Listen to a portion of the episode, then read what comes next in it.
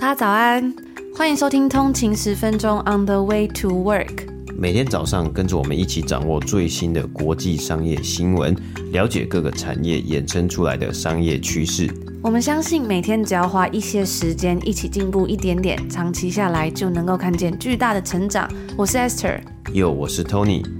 让我们一起在通勤的路上前往世界。早安，今天是十一月二十七号，星期一，欢迎回来通勤十分钟。大家早安。那今天呢，其实应该算是十一月的最后一个礼拜了。在最后一个礼拜第一天，要跟大家分享一个我最近看到也觉得很喜欢的话，就是 The greatest gift we can offer another person is to allow them to be who they are and not what we want them to be。我们能给别人最好的礼物呢，就是让他们成为自己，而不是我们希望他们成为的人。嗯，我觉得其实这句话呢很好玩呢、因为特别是在就是这几年一直在回顾，可能说自己的成长的经历啊，或是呢我们看到亚洲的这种教育背景啊，然后再去 compare，稍微的做 compare，在可能国外啊，或是在北美的这种教育的背景之下，我觉得有时候呢，在亚洲的教育的思维里面呢，是有很多的可能很多的限制，很多的框架，然后大家可能都是只有一条路可以走，就是你要考好成绩，然后上好的学校，然后就。就是得到一个好的工作，然后有一个好的未来嘛。但其实呢，我们出社会很多时候呢，好像。结局呢，或是你得到的结果不是这样。就算你得到好成绩，你上好大学，你出了社会，可能也不一定得到好的工作，或是呢，可能也没有办法真的得到这么美好的结局。那当然，其实人生是很很短又很长的嘛。其实你刚出社会，你十八岁，你二十二岁的新鲜人，你大学毕业，其实你的职涯呢才刚开始。可能有人工作呢四十年、五十年，其实这才是你。工作的这么长的时段时间的第一年而已嘛，所以其实有很多的可能性。所以我觉得啊，我就觉得说，诶，在成长的阶段呢，或是我们在教育下一代的阶段呢，其实更重要的不是给他们很多的框架，给他们很多的目标去达成，而是呢，去享受那一种，就是诶，可以看到小朋友呢，他去发挥他的潜能，然后呢，就是你无法看到他的天花板，你无法看到他的这种极限的这种感觉，而且。很棒的事啊！或许身为父母的这个家长呢，可以有一天呢，看到自己的小孩呢，突破自己的极限，或是超越当然我们原本所想象他可以达到的一个目标啊，或是达到的一个成就。我相信呢，是一个很棒的感觉啊！而且有时候呢，就是在这种不确定之下呢，才能呢，其实脱颖而出呢，真的成为哎，真的达到一个很非凡的成就啊！我觉得这样子的一个种哇，没有天花板，然后真的去兑现自己的天赋，然后自己去达到自己的潜力呢，我觉得是一个很很可以期盼的一件事情。但是呢，其实也是一件蛮困难的事情啊，因为我们很容易呢就会陷入呃某一种的可能是价值观啊，或是框架之中。最近就看到网络上有一个人网友分享说，嗯，他想要去澳洲打工度假，就一篇文章，然后他就说被情绪勒索了怎么办？就是他把这个事情呢告诉他的妈妈之后，呢他妈妈就。变成说，呃，就爆哭，然后就跟他说那边很危险呐、然后我有去问了你的表哥的意见呐、啊，表哥说如果呃你拿到正职工作你可以去啊，但是如果其他的话就不要啊。然后他妈妈就跟他说，那如果你去那边发生什么事怎么办呢、我有个朋友啊，就跟我说他的小孩需要做打工度假，发生危险的事，然后他就花了很多钱，然后把他好像保回来这样子。然后呃，这个发文的这个。网友呢，他就说他觉得很沮丧啊，因为妈妈就是一直哭一直哭嘛，所以他就只好在电话之中答应他说好，那我不要去了。他就说那是他一直以来的梦想啊，他不知道该怎么办，所以才上来发文问网友的意见。然后我看完之后就觉得很辛苦。下面有一位网友就说，亚洲有很多这样子的父母不肯放手让孩子去看世界，像养小鸟一样，一定要锁在笼子里满足他们的安心。虽然可以理解，但也蛮可怜的。所以我就觉得说哇，自己。回想起来，觉得哦，很很感谢我的家人，就是虽然他们也很担心我曾在国外怎么样的。那时候我记得呢，那时候我要选择从一开始要出国当交换学生的时候，那时候我一个人，然后就要去那么遥远的地方去欧洲。那嗯，现在啊，到现在呢，应该直飞马德里，台湾应该是没有的，就是都是要去转机的嘛。那么远的一个地方，但是呢，他们还是。祝福我，然后让我去这个地方。即使呢，他们是百般的担心，但是他们还是尊重我的选择。所以到后来我要呃来加拿大读书的时候呢，其实也跟家里的家人有蛮多的讨论，跟算是争执嘛。就家人会觉得说啊，好不容易就是交换一年回家啦，可以在身边，为什么又要去到那么远的地方？但我觉得真的现在这样回想，就觉得哇，非常的感谢家人的支持，让我们可以在年轻的时候呢，做自己想要去完成的梦想，这样子。嗯，所以其实，在人生的这个路上啊，不管是家人，或是朋友，或是呃这个最亲密的另一半呢、啊，如果能够得到这些人，你很可能你很看重的人的支持，让你去我达成你的梦想的话，我觉得这是一个。很棒的一件事情，而且是难能可贵的事情，因为我们都知道啊，像每个人的梦想，一定不是说做一个可能呃这个很稳定或是可以预知到结局的事情嘛，可能是诶，either 是去打工度假，或是出国读书，或是说诶出国去闯荡，或是创业，这些东西呢，其实都是有一定的风险存在的。然后呢，其实它也是有很多的不确定性嘛，你也可能是呃到最后是会可能摔得很。很惨重啊，但是其实呢，那是很宝贵的经验啊，你能够去尝试看看啊。就像我们之前讲的，其实恐惧的另一头是什么呢？其实 nothing，就是什么都没有啊。那只是因为这很多的事情呢，我们发现其实好像是因为恐惧呢，然后来去让你这个踌躇不前。但是其实更重要，其实应该是呃，不是因为恐惧来去策动你的决定，而是因为应该是要因为你自己呢。想不想要你自己呢？有没有这个 motivation，然后来去决定，来去最终呢去这个左右你的决定，而不是说因为你害怕，所以你就不去作为。人生给的答案这本书里面呢，其中有一个就是 Tim Ferriss 作者 Tim Ferriss 他访谈了访问了金球奖知名人 Terry Crews。那里面呢，他有一个问题说，有没有任何的失败或者是看起来是失败的经验，后来成为成功的垫脚石，或者是你最喜欢的失败经验？他分享到的一个故事呢，我真的非常非常印象深刻。就在今天，就是十一月的最后一个礼拜，而且呃是一个礼拜一的时候分享给大家。他就说他在一。一九八六年的时候，当年他高三，那那时候呢，他就读密西根的弗林特专科学校，是学校 C 级篮球队的先发中锋。那年我们的阵容很棒，大家都很期待球队可以一路的晋级，就算没有打进全球赛，在洲际赛应该也会有很好的表现。所以后来在分区决赛的时候呢，他们遇上了另外一所高中，大家都觉得哇，这场比赛我们一定能够狠狠的修理对手一番。但是没有想到的是。这个呃，对手的高中用了他们没有看过的战术。没有真的积极在进攻或防守，而是在罚球区外把球传来传去。因为没有计算进攻时间，所以他们就是一直传球。我们只能靠抄截得分。但是呢，当时啊，这个 Terry Crews 他的教练就决定让他们继续传来传去。他就说啊，我还记得呢，我就持续站在区域联防的阵型中，高举双手盯着对手持球而不投篮的样子。每次我想要移动位置做什么的时候呢，就会被教练制止。所以我非常的沮丧。他们的战术完全奏效了。在计时板上只剩五秒的时候呢，比分是四十七比四十五，他们领先。而此时他们的球员犯了一个失误，想尝试过半场的长传。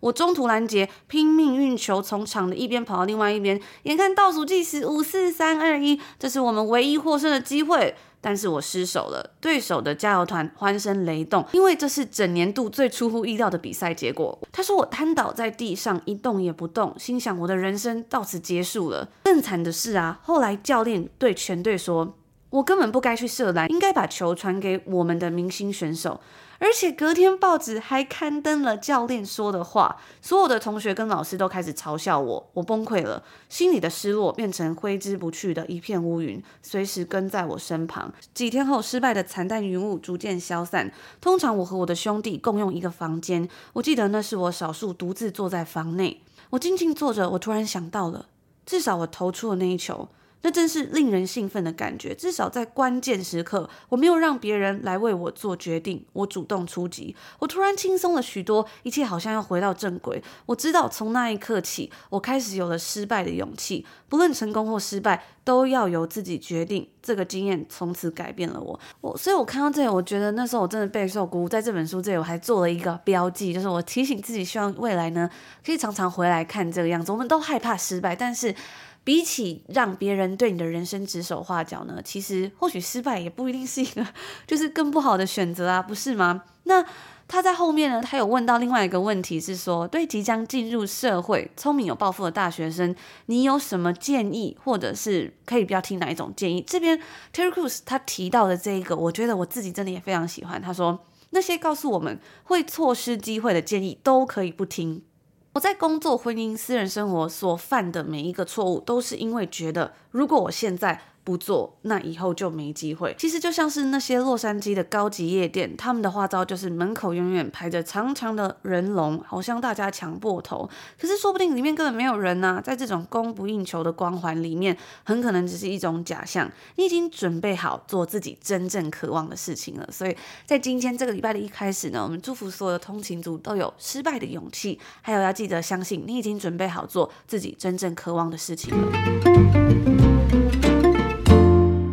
今天呢，我们就赶快来跟大家分享，从上个礼拜北美时间的礼拜五到黑色星期五 （Black Friday），就是前几天的时候，OpenAI 为大家上演的一部情节堪比电影的超级剧情大片，细节非常的烧脑，走向呢也可以说是反转再反转。不过呢，在上个礼拜的台湾总统大选情节，如果要拿来跟 OpenAI 的这个剧情比的话，应该也不会逊色太多。那今天呢，我们就来帮大家整理一下目前 OpenAI 的宫斗剧码中最新的情节。在一开始，先跟大家分享一下剧情的大纲跟走向。Sam Altman 就是 OpenAI 的 CEO 呢，他被 OpenAI 的董事会炒鱿鱼了。这样子的情节呢，其实在很多的新创公司其实都有出现过这样子的一个剧情。那时间不到一个礼拜，他又回到了原先的职位，并且换掉了先前的董事会成员。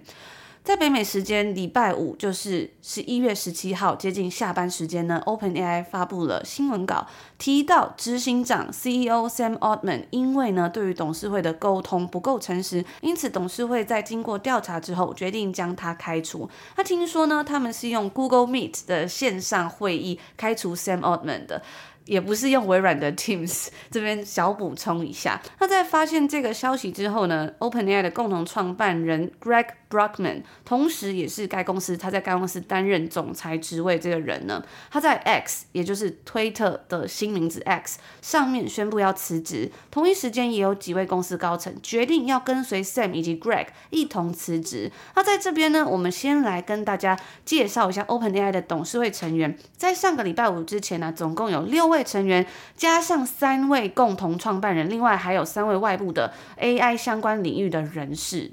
嗯，那这一次呢，其实在这个呃 Sam Altman 被十一月十七号呢被炒鱿鱼之前呢，我们先来讲一下。认识一下他们的董事会的成员，里面有六个人呐、其中呢其实也有包含 Sam Altman。那当时呢是 OpenAI 共同的创办人兼执行长嘛。那当然现在呢到呃今天呢，应该他的职位已经是失而复得了，而且他又重新的回到 OpenAI 这间公司了。那第二位人物呢就是 Greg Brockman，他也是 OpenAI 的共同创办人兼总裁 President。那 Greg 呢，他曾经担任 FinTech 公司，目前呢应该算是。私有公司里面呢，估值最高的一间公司，一间新创公司之一的 Stripe 的 CTO，后来他加入 OpenAI 呢，担任了他们 OpenAI 创始的 CTO。他同时呢，这个 Greg Brockman 呢，也负责当初 OpenAI 刚创办的时候的营运以及大小事务。因为一开始呢，其实创办人呢，包括 Sam Altman 以及 Elon Musk，就是这个马斯克啊。不过呢，在那个时候，二零一五年的时候呢。Sam Altman 以及 Elon Musk 都有自己的公司，还有自己的职位要忙，所以很多公司的大小事务呢，都是由 Greg Brockman 呢所去处理的，包括招募最初期的团队成员。那其实啊，Sam Omen 呢也曾经在一篇算是一篇信里面呢，有写到说，他所认为理想的共同创办人是什么样子呢？他找了很久，其实他的这个创业的经历，Sam Omen 创业经历也也蛮资深的。但是呢，他是在当时就是创办了 OpenAI 之后呢，他才这个提到这个算是他的信啊，或是论文里面就写到 Greg Brockman 呢，就是他理想的一个共同创办一个伙伴的形象。那因为呢，其实 Greg Brockman 呢，他真的是初期啊，负责了很多大小的事务呢，建立起这间公司。第三个人呢是 Ilya Sutskever，那这一位 Ilya Sutskever 呢，他是 OpenAI 也算是呃这个共同创办人的呃 team 这个团队之一，然后再兼呢这间公司的首席科学家。Ilya 呢在加入呃 OpenAI 之前呢，他曾经是 Google 的 AI 研究部门呃的工作人员。除此之外呢，他其实曾经在多伦多大学呢担任研究学者，然后发表了对于 machine learning 以及呢 AI 的相关的论文。那他是被认为啊是一个非常严谨的机器学习的学者。目前呢，到目前为止呢，都一致认为应该是伊莲呢策动了这一次的所谓的政变。或者是呢，所谓的这个呃开除 Sam Almond 的事件呢、啊，然后呢，他好像也是就是那位对 Sam Altman 说你被 You're fired 的，的说出这个消息的这位仁兄啊。不过呢，事情呢也在上个礼拜就已经紧急的急转弯，他自己本人呢也在 X 上面呢分享了对于这个决定的这个后悔，然后他好像是重新。立场呢，就是重新回到支持 Sam Altman 这一边的立场。那第四位人呢，就是呃，我们刚刚讲到三位呢，都是 OpenAI 的共同创办人，他们是当时的董事会的成员。那董事会呢，还有另外三位人呢，是啊、非 OpenAI 公司内部的员工的这种外部的人员作为董事。第四位呢，叫做 Adam D'Angelo，他是 Quora 的共同创办人以及 CEO。那他也曾经是。Mark Zuckerberg 的高中朋友，然后他也是呢，脸书的早期员工之一啊。不过外面呢，其实也有外传说，因为 Quora 呢，他们旗下有一个算是。呃，聊天机器人叫做 Poe P O E，这个聊天机器人它整合了非常多的 Chatbot，包括 GPT 啊，还有 Claude，还有其他的这个 Chatbot，然后它可以让使用者呢，再根据这些 Chatbot 上面呢，自己去建立属于自己的机器人。其实就跟 OpenAI 在前几个礼拜他们的这个开发者大会所提出来，想要做一个 GPT 的这个商店啊，还有让这个使用者呢，自己来去创建类似的哦。专门主题的聊天机器人呢，其实是类似的概念，所以外传呢，曾经有外传说，这个 Adam D'Angelo 也是因为这样子有那种 conflict of interest，有一点点呢，所以呢，站在了要炒掉 Sam Omen 的立场这一边呢、啊。不过这其实都只是传闻而已哦。那第五位呢是 Helen Turner，这位 Helen Turner 呢，他是 AI 的安全专家，目前呢是乔治城大学旗下的安全和新兴科技中心的总监。最后一位呢，叫做 Tasha McCauley 呢，他也是一位科学家和机械工程师。那这个 Fun Fact 呢，这位 Tasha McCauley 呢，他是 Joseph Gordon-Levitt，就是呃乔瑟夫·高登·李维的太太，这个知名的演员嘛。那我们介绍了完他们当时的董事会成员以及组织之后呢，我们就来看看接下来的剧情走向啊。在十一月十七号礼拜五呢。这个新闻稿一发布啊，就是有点像是震撼弹，它不断的扩散，所有的平台、社群媒体，还有呃传统媒体啊、新闻媒体啊，都在讨论还有报道这件事情。那当一个周末呢，就是因为那时候是礼拜五晚上嘛，然后礼拜六、礼拜天呢，整个周末其实都是新闻满天飞啊。在周日的早上呢，Sam Altman 就回到 OpenAI 的总部，并且呢，他自拍了一张他自己手上拿着。Guest badge 就是访客证的照片，就 open air 的访客证的照片。然后他推文是很俏皮的写到说：“这是我第一次和最后一次穿戴着这个访客证啊。”意思就是他当时呢重新回到 open air 跟董事会谈判，他是否呢要回去 open air 这间公司。那当天呢、在周日的时候呢，就报道了 Bloomberg 就报道了 Sam Altman 正在和董事会进行谈判，然后讨论他回国的可能性。然而呢，过了周日的 deadline，那时候是讲说礼拜天呢是下午的五点呢，作为一个最后的一个时限呢。过了 deadline 之后呢，没有任何的进展。OpenAI 却在周日的晚上呢，宣布新一任的代理 CEO 呢为 Twitch 的共同创办人 Emmett Shear。而同时呢，OpenAI 的大股东微软呢，也在上个周末呢，跟 Sam Altman 密切的会谈。在周一的早上呢，微软的 CEO 就是礼拜天，OpenAI 宣布有一个新任的共同这个代理的 CEO。然后礼拜一的早上呢，微软的 CEO Satya Nadella 呢，就在 X 上面呢宣布 Sam 和 Greg 呢这两位离开。OpenAI 的两位共这个重要的高层呢，将会共同的加入微软，带领微软旗下最新的 AI 研究团队。然后呢，当天呢，就有很多的 OpenAI 的员工呢，就共同的签署联署信啊，他们威胁 OpenAI 的董事会，如果不让 Sam Altman 回国的话呢，他们就会集体辞职。总共呢，有九十 percent 的人呢，几乎快要全部的员工呢，签署这个联署。然后他们辞职之后呢，应该。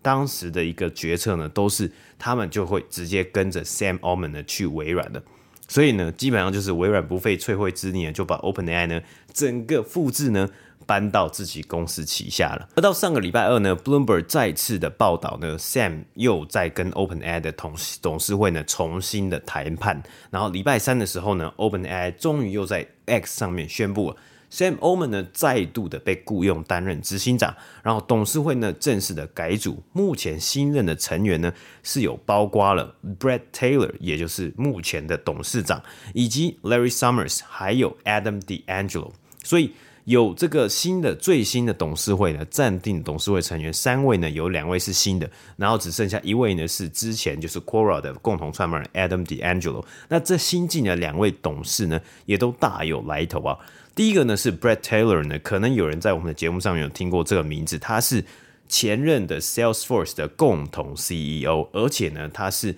Twitter 就是在被 Elon Musk 收购的这个 Twitter 之前的董事啊，他也曾经参与跟 Elon Musk 的收购谈判。那 Larry Summers 呢更是一个传奇人物啊，他是美国前财政部部长，他从经济学者呢转向了政治人物，而且他受到很多的政治领袖，包括奥巴马等人的推崇，以及呢很多的公司是非常喜欢这位人物了，所以他也曾经担任很多大型的企业以及银行的顾问啊，还有董事等等的职位。所以呢，这里就带到了一个重要的问题：为什么 Sam Altman 会在一开始的时候，就十一月十七号礼拜五呢，被董事会踢出去呢？简短的答案就是我们还不确定，还有没有一个明确的答案？虽然还没有一个明确的答案，但是呢，根据过去这一个礼拜的外媒报道啊，我们来分享其中几个可能的原因。第一个是董事会呢认为 Sam Altman 将自己的利益摆在公司还有公司的理想前面。有报道呢就曾经指出过，Sam Altman 过去在 Y Combinator 有有过同样的情况。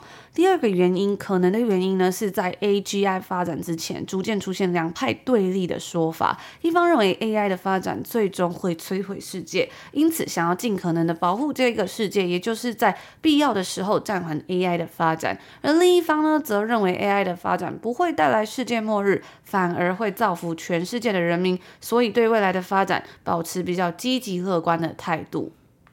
嗯，那其实这两派的对立呢，所以我们刚刚讲到这个 Elia 呃 Sutskever 呢，他算是 OpenAI 的首席科学家呢，很多人都认为啊，他是站在的认为 AI 的发展呢，最终可能会摧灭摧毁世界，所以呢，他是大力的提倡 AI 的安全啊，还有相关的制度啊。那这样子的一个想法呢，其实是或多或少可能不是说百分之百，但是呢，会牵扯到过去这几年在呃戏股还有在科技产业以及 AI 的发展之中非常红的这个。哲学的理论叫做有效的利他主义，也就是 effective altruism。我们在之后的这个节目之中呢，也会更深入的跟大家分享到。但是呢，是有可能很多的报道是在说，因为有这样子的论点呢，所以呢，OpenAI 一开始的组织的架构呢，才会是比较偏向 non-profit 非盈利的组织啊。但是呢，呃，这些这一派人呢，认为要好好的去呃管控。好，掌握 AI 的这个进展的这一派人呢，可能认为说，Sam o m a n 呢在 AI 的发展之中呢太快速，而且是几乎是偏向偏近 for profit，也就是说让 AI 持续的去盈利这样子的一个行为。毕竟，呃，OpenAI 做的很多的技术呢，其实现在呢都是授权给微软，然后拿去。变现还要拿去商业化嘛，所以呢，这样子呢，两派的说法呢，其实是会有一点点冲突，然后会有对立的，所以这是有可能的一个解答。可是呢，我们现在还无从得知。那因为 Sam Altman 已经回到 OpenAI 了嘛，所以呢，这个答案呢，或许。可能都不会出，就是都不会浮现。就短期内呢，我们可能都不会知道这个确切的理由到底是什么。不过呢，这中间呢有很多的讨论，其实更值得去细细的去品味。那当然，这个宫斗剧的剧码呢，真的是非常的高潮迭起啊。但其实很多的内容呢，都比较像是这个呃，就是这种呃，我们看闲闲暇之余呢，可以看的追的剧情啊。那更重要的是，我们是。之后呢，可以放更多的心力呢，在了解呃，比如说这个 altruism、effective altruism 到底是什么东西，还有呢，AI 的发展呢，到底目前在什么地方？还有我们身为啊一般的使用者，我们可以怎么使用这些 AI 的工具，包括 ChatGPT，还有其他的 AI 工具呢，来去增加我们的生产力，还有在我们的职业上面呢更有帮助。以上就是我们今天星期一要跟大家分享的内容啦。不知道大家在每天上班的时候啊，就是可能是在通勤的时候、出门的时候，听到这个嘈杂的车声、繁忙的城市生活，你是否也想在每天的碎片时间中为自己充电，开启全新的商业视野呢？现在啊，只要你愿意，每天三十分钟就能够学到更多。订阅我们每天的日更节目 Podcast，你就可以获得每一天为你呈现最新的商业动向的内容，快速的了解学习，让你的碎片时间也能够有效利用，在上班之余呢，也能够精进自己，在职业上更上一层楼。那我们的多元内容包括像是有商业新闻、美股消息、好书分享啊，还有一些自我成长的内容，包括像是今天跟大家分享最新的 OpenAI 的这一个懒人包嘛，满足大家对于商业的多元需求。所以大家如果有兴趣的话呢，赶快加入我们的订阅行列，就是我们的除了礼拜一跟礼拜五的免费内容之外，还有二三四的订阅付费内容，容